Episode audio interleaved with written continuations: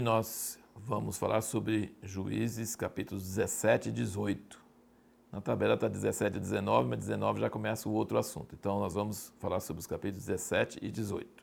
O que, que é sincretismo? Sincretismo é você juntar coisas verdadeiras, coisas de Deus, coisas certas e misturar com coisas erradas e achar que está tudo bem, que ficou até melhor do que estava antes.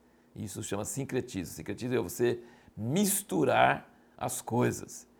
E aqui nesses capítulos 17 e 18, e depois no próximo vídeo que fala sobre os últimos capítulos de Juízes, nós temos umas histórias esdrúxulas, esdrúxulas, é, sei lá como é que fala, esdrúxulas.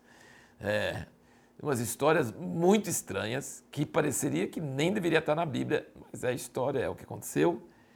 Gente, e outra coisa assim, interessante notar que a gente não sabe é, a data disso aqui. Então, esses últimos capítulos de Juízes não está em ordem cronológica. Pode ter sido bem mais no início do tempo dos Juízes, não está em ordem cronológica. Está contando, aqui está contando alguns casos, como se estivesse tirando uma fotografia do, de como aconteciam as coisas nesse tempo tão caótico, esse tempo tão bagunçado, onde o povo servia a Deus, ora servia a Deus, ora não servia a Deus, é coisa tão, tão estranha. E, e olha que coisa, a mulher começa assim, a mãe de Mica amaldiçoa quem roubou os 1.200, 1.100 moedas de prata.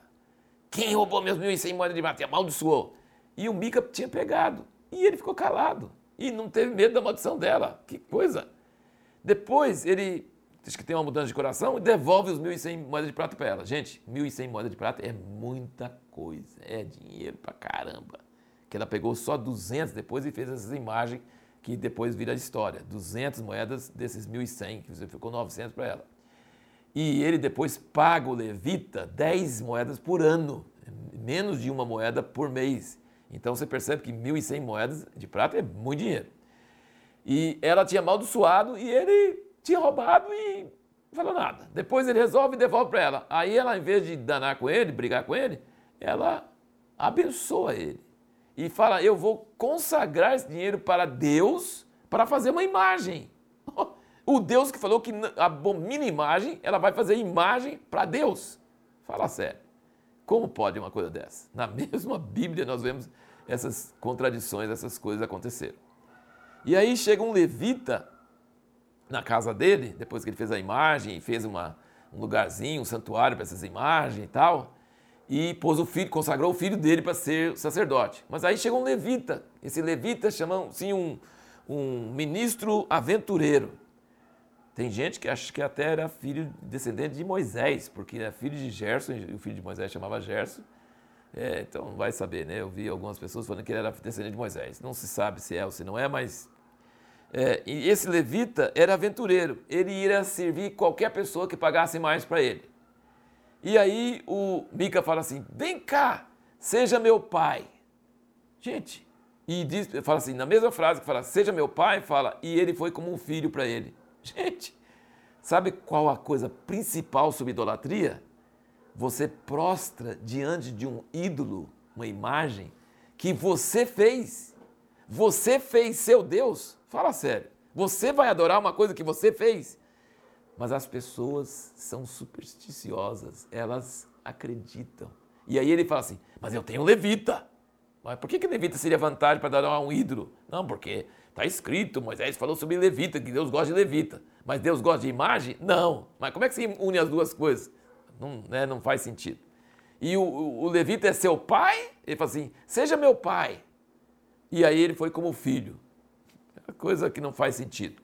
Depois a tribo de Dan vai lá e pede direção de Deus na casa de ídolos para o levita. Depois eles roubam os ídolos e leva o levita e ele fala assim, ah, o que você está fazendo roubando os ídolos? Ele fala assim, não, você quer ser sacerdote de uma casa ou você quer ser de uma tribo? Ele falou, opa, aventureiro, subi de cargo agora. E depois esse levita, os filhos dele foram sendo sacerdotes.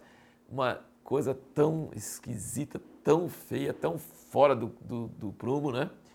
E Dan realmente tinha recebido uma herança muito pequena. Eles foram para o norte ali e acharam essa, essa cidadezinha de Laís. E você vê que várias vezes fala que essa cidade de Laís era uma cidade próspera, mas não tinha relacionamento com ninguém. Ninguém podia acudir eles se eles gritassem. E eles tinham, acho que, vivido muitos anos assim. E fala várias vezes que Dan conquistou eles porque eles não tinham relacionamento com ninguém e era um povo pacífico. E aí vai um alerta. Gente, na época que você está passando bem, prosperando e tudo dando certo, você precisa cultivar amizades, relacionamentos. Você precisa estar relacionando, fazendo amizades e alianças para que na hora que tiver perigo você tenha aonde recorrer. Lembra disso? A cidade de Laís não fez isso, não houve recurso e os danitas é, é, conquistaram.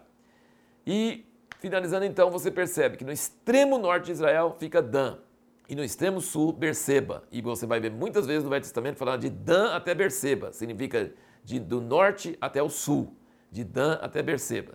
Só que muitos anos, muito tempo, eles não estavam servindo a Deus, eles estavam servindo esses ídolos, dizendo que era Deus, e tendo esses, essa casa de, desse levita como sacerdote deles. E no fim, depois você vai ver que Jeroboão colocou um bezerro de ouro lá. Então ali, esse, esse lugar de Dan é um lugar meio duvidoso, meio cheio de mistura. E no fim, lá no Apocalipse, você vai notar, quando fala sobre as 12 tribos e 12 mil de cada tribo, formar os 144 mil, não menciona o nome da tribo de Dan. Ele está excluído, ele está fora do livro do Apocalipse. No próximo vídeo, nós vamos responder a seguinte pergunta: Por que é importante buscar o Senhor e não nos contentar em apenas ouvir um sim? Às vezes as pessoas buscam a Deus e ele fala sim, eles vão embora e são derrotados. Então não, não adianta só buscar a Deus e ouvir um sim. Nós precisamos ouvir por que, que isso é verdade.